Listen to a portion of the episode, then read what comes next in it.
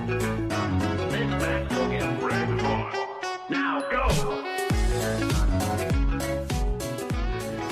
はい、ベースボールカフェキャン中世ザボでございます。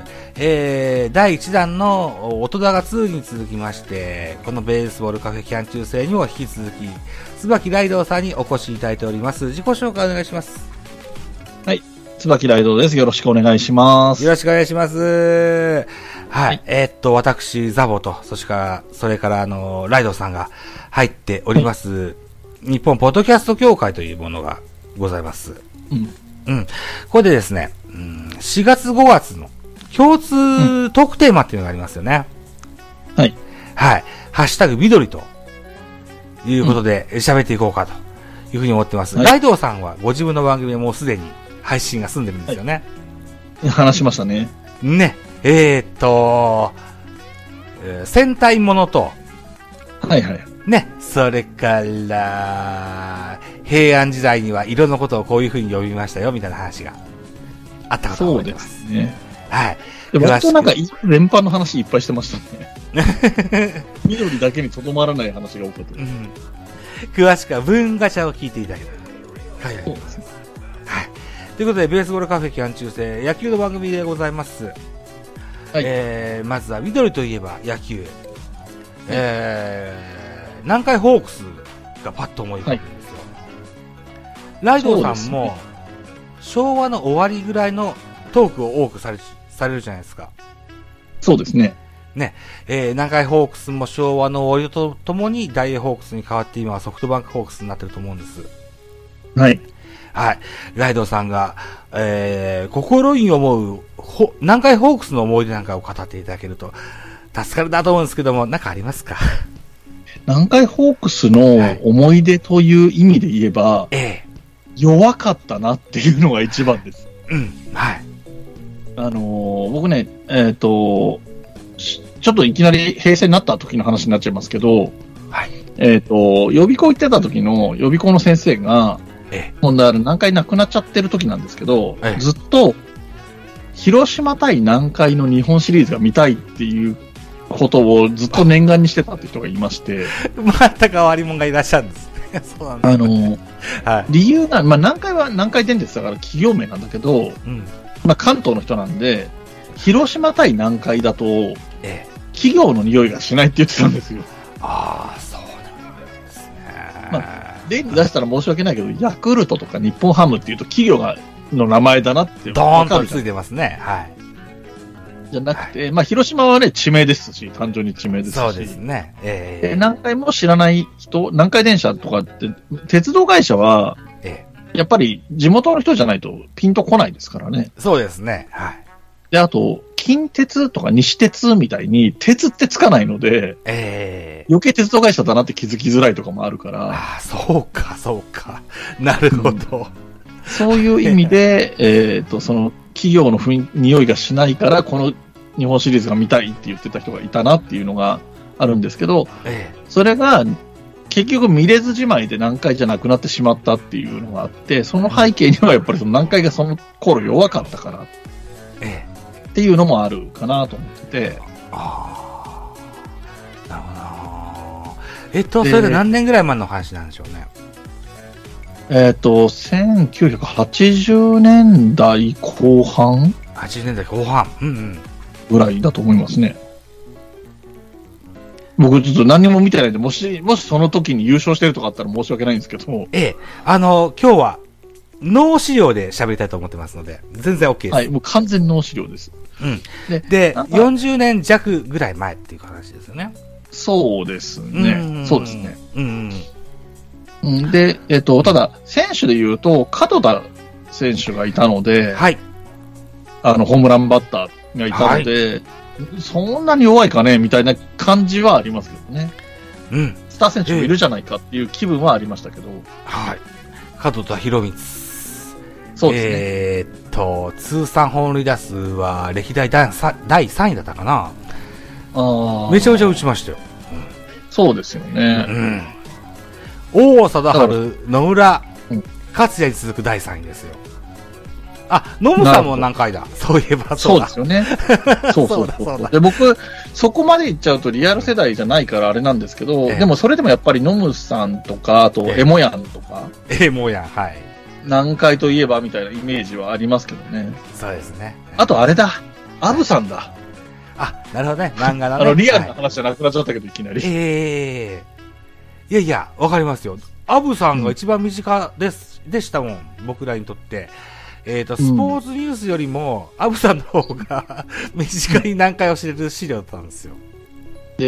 あれ、うん僕ちょっとなんか、ブックオフが全盛期だった頃に何冊かピックアップして読んだりしてたんですけど、買って読んだりしてたんですけそうど、はい。あのーちょっと歴史的資料の要素あるんですよね。あります。あのり、ます。はい。ドカベンとかと違って、アブさんって、実際のプロ野球に即してある程度書かれてるので、そうなんです。はい。長島が引退して、ええっ、と、監督になって背番号90になった時えに、ええアブさんも背番号90なんで、そうです、ね。長島って言われたら長島じゃなくてアブさんだったみたいな表紙とかがあるんですよね。そのそうですか。緩和の回の表紙とかで。えみたいなことがは織り込まれたりとかえ、えええーなんだろうな。アブさんがべらぼうに活躍してても何回は最下位だったりするん ですよ。はい。そあうのですちゃんとその年のシーズンに合わせてるから、ちゃん と。時系列合わすんですよね。そうそうそう。えでえ、そもそもアブさんを、えっ、と、スカウトしてくるのがノムさんだったはずなんですよね。スカウトしてくるのはね、スカウト担当の岩立哲五郎という人。あ、そうかそうか。あよく知ってますのね、はい架空のね、野球の、野球教の歌にも出て る。そうなんです。 で、えーっと、当時の監督さんが監督、ノムさん。うん、プレイングマネージャーとして、うんうんうん現役兼監督として野村克也っていたんですよね。で、それこそ多分、エモヤンとかが現役の頃ですよね。まあ、そんなアあたりですよ。うん。そもそも加藤田博光と影浦安武、アブさんが同い年なんですって、設定として。あブさんそうなんだ。いはいやすげえな。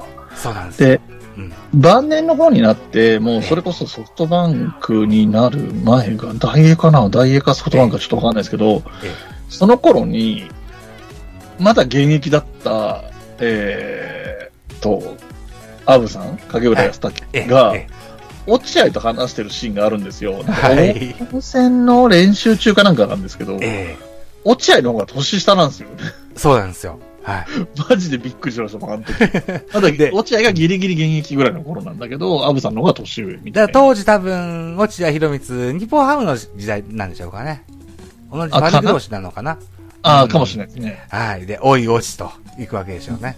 でもなんあか、いい話してたんですよ、それ。なんかえ、えっ、と、ホームランあ、ヒットの延長がホームランってわけじゃないじゃないですか、みたいなことを言い合うシーンがあって、うんうんいわゆるホームランバッタータイプの2人は、そういう考え方ではないっていうことを話してるくだりがあるんですよ。あ、なるほど。ほ、あの、ヒットの延長がホームランなのか、ホームランの打ち損ながヒットなのかっていう論まあ、みたいな話っでていうすよねのはあ りますよね。えーえーえー楽しいですね。楽しいですね。で、そ んそなうなんです段ね。階ですよ。だからやっぱ確かにあの緑色のユニフォームのイメージは、うん。えっ、と、リアルタイムで見てたっていう意味、見た記憶があるっていう意味で言えば、角 田さん、角田さんに集約される。まあ、あとはだから、キャッチーだったので、香川保守。ああ、ドカベンと言われ言われたそう。ね。えー、波章の牛島香川の香川選手ですね。あとかの印象はあるけど、やっぱりその架空の方で言うと、アブさんの印象、あの、うんアブさんって漫画の背拍子自体も緑色だったりするので、あ、そうですよね。うん。なんかやっぱりその、みまあ、なんか何回だから緑にしたのかもしれないですけど、なんかやっぱ印象は強いですよ ね。水島新司先生が何回好きだったのか、多くの作品の背拍子が緑なんですよ。ああ、でも、熱烈な南海ファンですよ ね、水島熱氏。烈な南海ファンです。はい。なんか、しばらなんく背番号90は、あのーアブさんが連載中は誰にもつけさせなかったみたいですよ。あーうーん。みたいなことも聞いたことありますよ。うんなんかね。あの、よしホークスが優勝するまで日を剃らないって言ったけど、あまりに、あ、勝つまでかな。なんか、あまりにどうにもなんなくてさ諦めたみたいなエピソードとかも聞いたり。 そうですよね。はい。くしくも今年、この2022年に亡くなってしまった水島真司先生ですけども。うん。うん。あのー、多分南海好きの水島先生は今のソフトバンクホークスの、うーたうーあり方ではない、もっとこう荒々しい。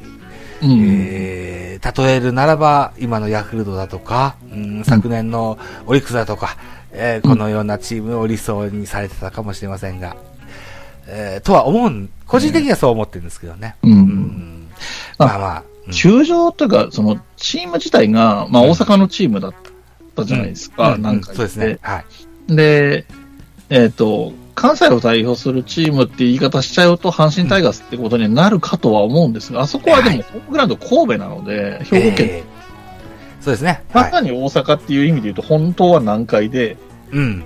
で、大阪球場でしたっけ言い方、名前あってたはい。はい。で、ね、来るお客さんも本当に地元の人で、うん。で、難波の駅のすごい近くにあったんですよね、確かね。でなんか、あれ、その後、球場取り壊すお金はかけたくないから、なんかグラウンドを住宅展示場で使ってたりしましたよね。 って聞きました。あ、そうだ、僕、大卒1年目、その近所に住んでて、一回横を通ったことがあります。 ああ、そうなんだ。で あそこら辺の文化の感じで、よく、なんかそれこそ、えっと、チンプレー、コプレーみたいなので映像で出ますけど、ええお客がやじったりする流れでえ、角田とかに、角田選手とかにええ、あ角田、豚まん食うか豚まんみたいなこと言っ てるのが流れたりしてたんですよね。だからこういう、うなんていうのフードのチームなんだなっていう象徴的な感じがしたんですよね。なるほど。うー。うんん中井ホークス。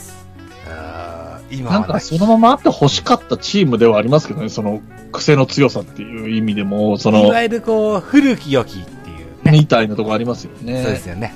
でやっり、ぱりそのユニフォームも緑色って、まあ、うんヤクルトがね、差し色的に使ったりすることもあるけど、基本的には、あの、メインのカラーが緑って、何回以降ないですよね。あの色をどーンと使ってるチームはないです。ないですよね。だから、ちょっと残念ですよね。ああの、詳しくないんであんまり話さないですけど、メジャーだとアスレチックスがね、緑ってそうですねこはいメジャーあるけど、鮮やかな緑ですよね。鮮やかな緑緑と黄色のコまあ、ントラ中スト井のが。あのちょっと渋めの緑もいいですよね。そ。そうですすよね。あーうんあーあとは、ベルトレスっていうのわかりますベルトレス。ああ、はいはいはいはい。ユニフォームを着るときに腰に巻くベルトは、普通は、あの、革製のね、あの、うん金属がついたベルトなんですけども、それがない時期もあったんですよね。うん。なんうんか、うっすら覚えてるっていうか、なんか何か見た気が します。えー近鉄や歯茎を取ったかもしれないな。うん、うんみたいなこともありました。今はもう平成以降からはないと記憶してます。なんか、いろいろそういうのもね、あのーストッキングをこう思いっきり出す感じとはあんまり出さ、はい今は全然見えないぐらいじゃないですか。普通にズボン履いてるみたいな感じのユニフォームの履き方だけど、昔はね、割とあのストッキングのところのカラーが、チームカラーのね、色が見えてる感えじー、とか今、オがよくあーるルドスタイルと言われる履き方になってますね。ああ、なるほど、なるほど。はい。えーみたいな、あー着こなしの話もできました。あと一個。はい。ライドウさんに歌丸さんの話が聞きたいんですよ。ああ、歌丸さん、桂ね。歌丸さん。はい。はい。あの、野球関係なくなりましたけど、緑つながりで野球ね。あのー、椿ライドウさんは、あのー、お後がよろしいようでという、え落語の番組をされていらっしゃいます。はい。はい。で、僕45なんですけど、だいたい僕近辺の方がリスナーさんに多いんですけども、うん。桂歌丸さんが、ああの、回答者、そして司会、この時期の焦点を多く見てらっしゃる方も多くいらっしゃると思います。そうですよね。ぜひ、桂歌丸さんの話を聞かせてください。桂歌丸さんの話か。 そう言われて、改めて言われると難しいですけど、はえっい。とね、僕ね、本当に裁判年はい。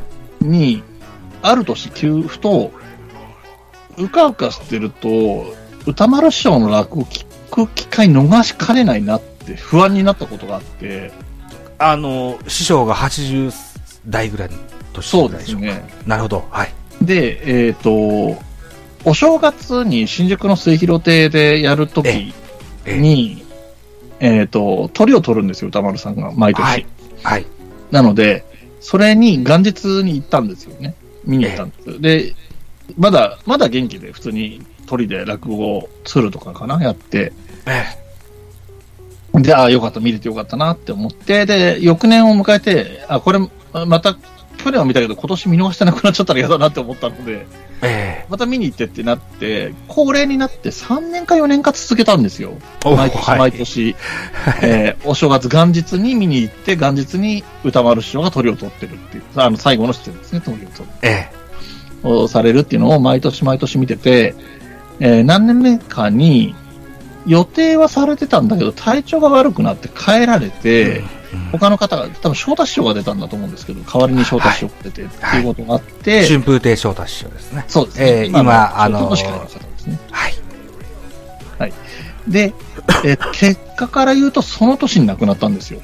はい。っていうような経験があったので、まあ、歌丸師匠はちょっと気気にしてた人ではあって、やっぱりでも、もともとにさっきもおっしゃってた通り、笑点で初めて落語家という、落語に触れるっていうと語弊があるので、ええ落語家に触れる機会としては、笑点が最初で、で、僕らが見始めた頃はやっぱり回答席にいて、そうですね。はい。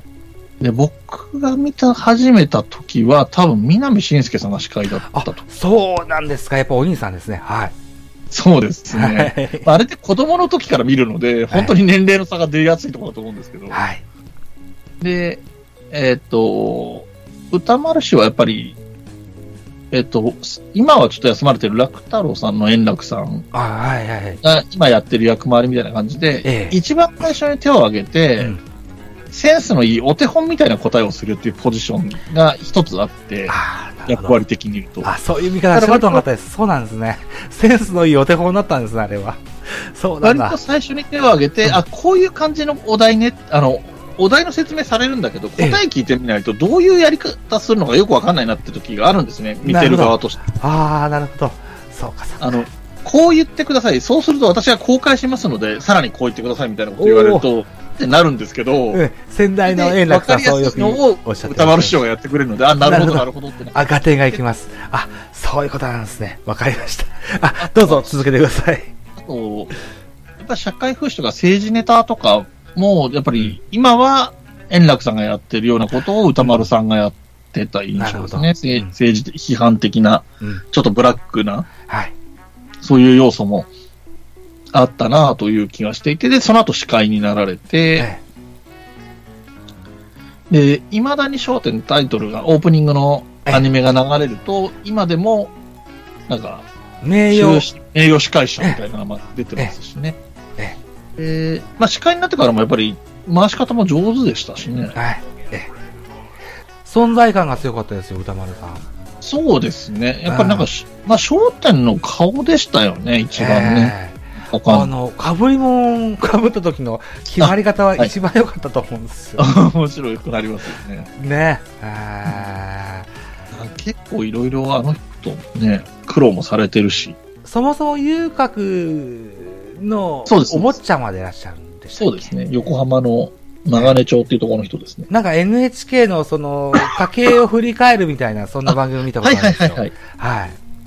あのーお母さんがあの界隈で、ええあのービッグスリー的なビッグスリー、あほう。おおその、女郎屋のおかみさん、女郎屋の、はい。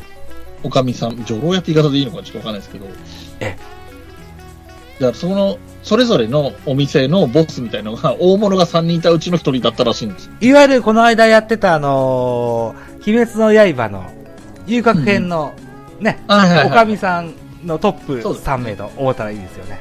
そんな感じです。だかなるほど。はい。ら相当大物だったみたいで。で、やっぱりそういう文化が近いと、やっぱり学校とかも身近は身近だったんでしょうね。えうん、でも、弟子入りして一回辞めて、セールスマンやってまた落語家になってとか、なんかえ結構苦労もされてそうたなんでりしますし。かへえ知らなあかとった。はい面白いエピソード結構ありますよ。商店のオーディション受けた時は、まだ二つ目っつって、まだ若手だった頃なんですけオーどディ、ション二つ目。はい。で、えっと、男子がまあ審査員っていうか、ねええ、男子がやってる、立川男子っていう落語家さんが、家元ですテね。レビはい局と組んで企画してるやつだったので、ええっと、採用、不採用を判断するのが立川男子っていう人がやってたんだけど、えええっ、と、いろんな人がなんかやるんだけど、芸やをやるんだ けど、なかなかこう、OK が出ないっていうのを見てて、あこれ普通のことやっても絶対無理だなと思っえて、ええっ、と、自分の番が来る前にお蕎麦を注文しといて、そば。はい。で、講座に上がって座布団に座って、はい。で前座さんにその蕎麦を運ばせ て、で、いきなり蕎麦食べ始めて、ざる蕎麦なんですけど、ええざる蕎麦食べて、食べ終わって、お蕎麦つ様でしたっていうダジャレを言うんですよ。 はい。ただそれだけなんですよ。えで、これがなんかね、ちょっとマニアックな古い話になりますけどええ、徳川無生さんっていう人が、過去にそういうことを知った、なんか芸をやってくれって言われて蕎麦だけ食ったっていうエピソードがあるらしくて、え。へえ。わそれのパロディーにさらにダジャレを載せたっていうことだったらしいんですすよ。ごいな。はい。で、それを立川談志っていうその見てた審査員側の人が、えそのエピソードを知ってたのでえ。、え大喜びして、歌さんも徳川無生さんの話知ってたのかっつって大喜びしたらしいんです ね。でそれがきっかけで商店に選ばれたみたいなことがあったらし くて、え。イリュージョンだね、と。そういうことです ね。はい。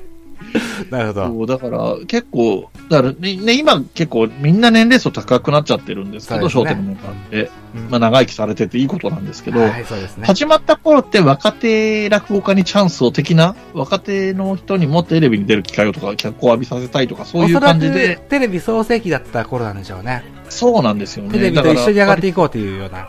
うん。からそういう感じでしょうね。はい。で、そういう、その緑つながりの話で言うと、それでルーキーで入ってきた桂宮治さんっていう人が、ああ、はい。えっ、あと、歌丸さんの色を引き継いで、同じ教会なんでね、あー、そうですか。あのー若草色みたいな、ちょっと黄緑色っぽい緑色の、いや、着物を申し訳ない。最近見てなくて申し訳ない。そうなんですね。はい。そうなんですよ。なまあ、ちょっと良かったかなって昨日見たら米助出てた。みんな紫着てましたよ。あ、そうそう、昨日は、その円楽さん、今の円楽さん、元楽太郎の円楽さんが今、あのーリハビリ中おだっつってね。そうそう大病されて、リハビリ中なんで応援する意味でみんなで紫っていうので、ああ、なるほど。昨日はやってたんですけど、はい。そうそう、それの一番端っこにいる、一番右端ええにいるルーキーが桂宮治っていう人で、まあ、あのー業界的には、落語界では若手のすごい勢いのある、大抜擢で頂点に選ばれてみたいな感じの人なので、ですか。これから若手注で目、若手でもう一個欲しいですえ。あのー、あのー、チリチリのあの、こう、なんて言いましたっけ。竜亭。えーっと、こちらく。こちらく、こちらく、はいはいはい。一節ください。竜亭こちらくは、えーっと、お父さんも落語家さんで、はい。えーっと、お父さんの竜亭ちらくさんって人は、それこそ、えーっと、米助さんとか小遊三さんとかとすごい仲いい友達だったりしたのうで、ん、はい。あの二人からめちゃめちゃ可愛がられてるんですね、こちらくさんって人。あで、えーっと、そういう家柄なので、あの、リアルに江戸っ子みたいな人なんですよ、こちらくさん自身が。ーなんかわかります。はい。